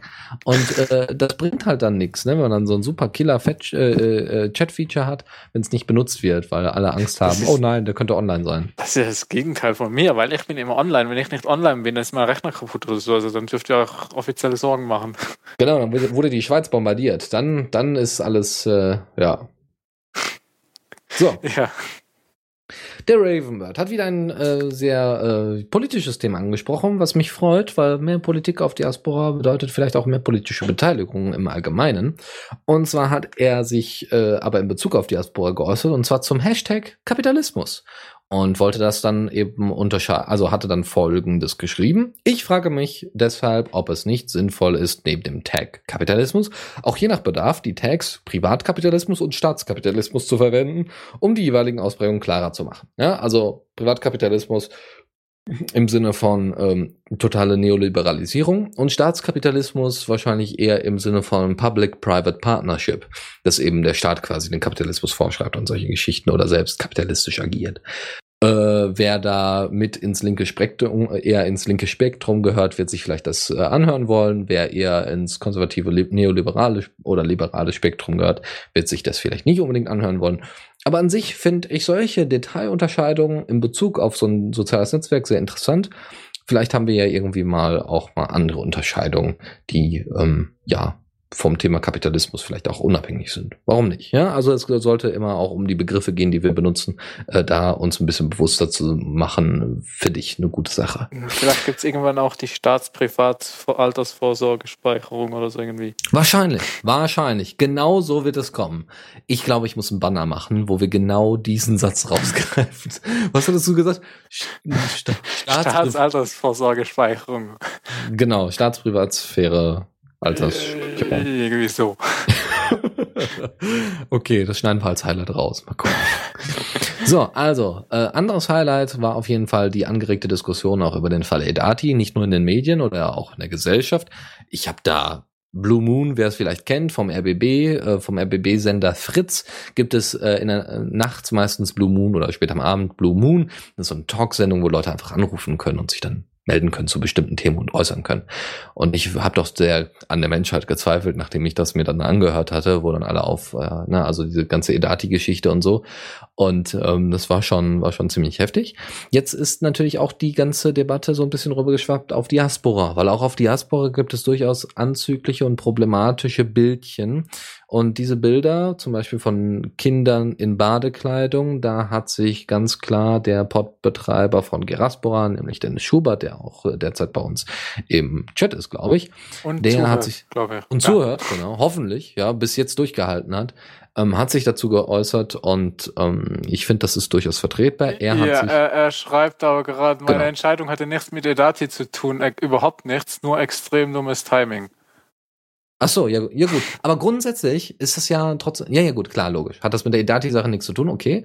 Aber es war äh, vielleicht dann Auslöser oder irgendwie, ja, ich will nicht sagen Inspiration, und das klingt einfach zu positiv, aber es war einfach vielleicht so ein Reminder, dass das Problem durchaus besteht. Aber gut, es ähm, ging im Allgemeinen um Zensurvorwürfe gegenüber äh, Dennis und Geraspora und solche Geschichten. Ja, also man soll vielleicht mal vorn anfangen. Irgendwie gab es da wohl einen Benutzer, der hat genau. halt äh, ziemlich knapp bekleidete Minderjährige oder so gepostet und äh, dem wurde wohl, äh, Dennis wurde mehrfach darauf hingewiesen auf dieses Profil. Ich glaube irgendwie ein paar Mal per Mail und ein paar Mal Benachrichtigung, äh, also eine private Nachricht oder so. Äh, und dann hat er halt dem das geschrieben und der hat sich dann irgendwie, glaube fuck you geschrieben, ist gegangen. Und äh, aber aufgrund von dem äh, hat er ähm, hat die die ben, äh, Benutzer äh, Nutzungsrichtlinien also für Grasbohr angepasst, um halt quasi für zukünftige Fälle äh, ja, halt was schriftlich zu haben, wo er sich dann darauf beziehen kann, dass er halt solche äh, Bilder äh, auch wenn es nicht Kinderpornografie ist, sondern halt nur so knapp an der Grenze, dass er die dann halt löschen könnte. Genau. Ich finde die Entscheidung nebenbei bemerkt richtig. Und dazu kommt ähm, noch grundsätzlich, dass, ähm, dass er ganz klar sagt, wenn jemand diese, ähm, wenn jemand diese äh, Terms of Service, also diese AGBs, wie auch immer, äh, nicht akzeptiert, dann muss er sich einen anderen Pod suchen, weil die AGBs äh, sind bereits jetzt schon in Kraft und äh, also ab sofort, jedes Mal, wenn es eine direkte Änderung gibt, sind die ab sofort in Kraft. Da gibt es keine, mhm. keine Distanz. Und äh, wer diese nicht akzeptiert, ähm, darf dann gehen. Weil wer diese ja. dann, ne, also wer diese gab, dann es gab halt dann irgendwie Vorwürfe, ja, Zensur. Und äh, ja, das hat nicht viel mit Zensur zu tun, sondern halt äh, Schnuppi ist verantwortlich für das, was auf dem, bei ihm auf dem Pod ist. Und genau, macht einen eigenen Pod auf, wenn ihr das unbedingt äh, posten was, wollt. Genau, weil Diaspora an sich kann man nicht zensieren, das ist technisch unmöglich zu zensieren. Äh, weil jeder kann einen eigenen Pod aufmachen, aber halt auf einem Pod kann man quasi zensieren, aber eben, wenn, also wenn es einem nicht passt, der kann halt gehen oder kann einen eigenen Pod aufmachen und dann hat er keine Zensurprobleme mehr. Das heißt, äh, Diaspora an sich äh, ist halt überhaupt kein Problem mit Zensur und äh, ja, man muss sich halt dann, wenn man auf einem Pod ist, muss man sich halt einfach an die Regeln halten, äh, die der äh, Admin da macht. Genau, genau das. Und ähm, um vielleicht da noch mal eine In, also vielleicht zum Thema, also das geht natürlich jetzt, es ist ähnlich verwandt vielleicht mit dem Thema, hat aber grundsätzlich mit der Entscheidung von Dennis nichts großartig zu tun. Aber wer sich vielleicht noch mal mit dem ähm, Thema Kinderpornografie auseinandersetzen möchte, Deus hat da äh, einen sehr interessanten Beitrag noch gepostet und möchte da ähm, die Diskussion anstoßen. Wer da mitdiskutieren möchte und da auch was zu sagen hat, ähm, sollte es tun weil das kann nur für alle Beteiligten gut sein. Ich hoffe, dass es eine sehr ruhige und entspannte und sehr sachliche Diskussion wird und nicht eine emotional aufgeladene, weil davon habe ich einfach in der letzten Zeit schon viel genug, äh, viel zu viele gehabt. Und es wäre halt schön, wenn es da ein bisschen ruhiger und sachlicher äh, umgehen würde. Und erstmal Deus, danke für die Debatte und ähm, also für die Diskussionsinitiation, äh, Initia, in, ja, Initiierung. So, jetzt haben wir's. Gut, okay. Ja, und ich hoffe, dass ich noch länger keine Nutzungsbedingungen brauche, weil bei mir habe ich noch keine Nutzungsbedingungen. Äh, Ansonsten stehen ja unter CC BY Hm? Ansonsten stehen da äh, die Nutzungsbedingungen von Geraspora ja sowieso unter CC Ja, ich weiß. Äh, CC und, und, äh, wenn, ich, wenn ich da mal welche brauche, kriege ich bestimmt noch welche hin, aber ja, ich bin froh, solange ich noch keine brauche und noch keine Probleme benutze, so in Anführungszeichen habe. Äh, ich glaube, Dotti war es, der mir gestern vorgeschlagen, ich soll doch einfach Nutzungsbedingungen machen, dass jeder Benutzer einmal pro Woche ein Katzenbildchen posten muss. Ah, das, ja, ja. Das Gut, das, ist nicht eine, Idee. das wird schwierig für The Radio CC. Muss halt ein CC-Katzenbildchen posten. Um Gottes Willen.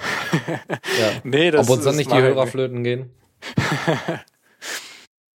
Okay. Ja, äh, ja, ich bin, ich bin froh, dass ich das noch nicht brauche und äh, ja, äh, ich finde es gut, wie, wie Schnubi das handhabt, weil, weil, weil das ist bestimmt nicht einfach. Also.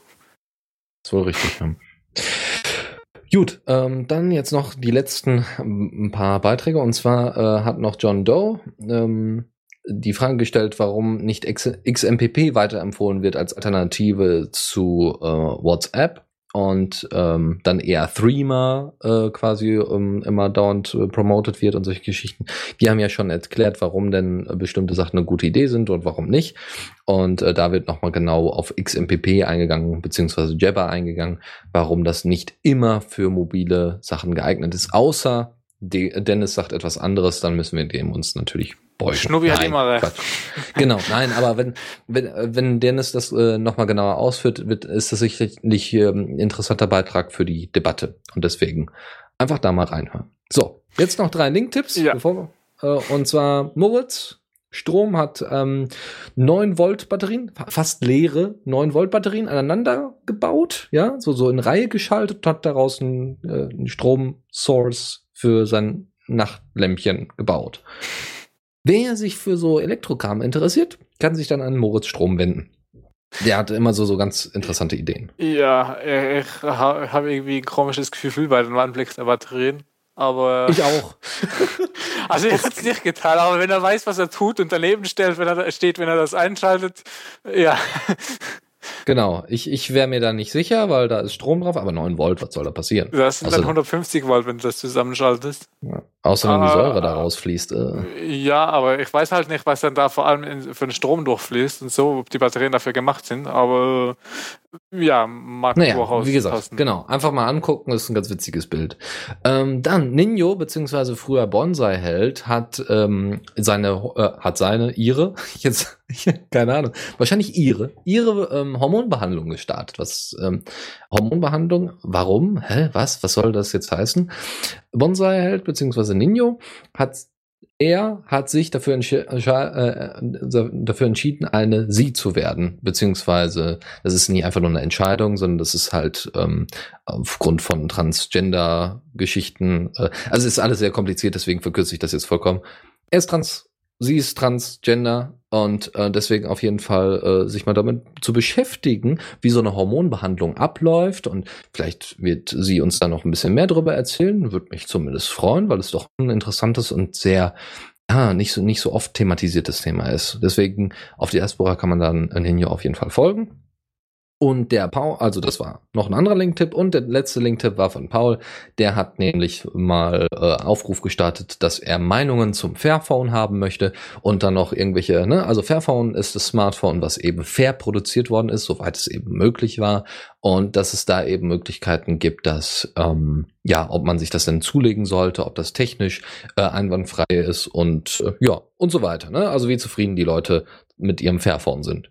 Da könnt ihr euch dann noch mal an Diskussionen beteiligen. Wie gesagt, wir hoffen, dass wir jetzt für diese Rubrik und auch für diese Sendung euch viele Anstöße zur Diskussion ge gegeben haben, euch äh, gut versorgt haben mit Informationen, euch euch Spaß gemacht hat. Benjamin, hat es dir denn Spaß gemacht?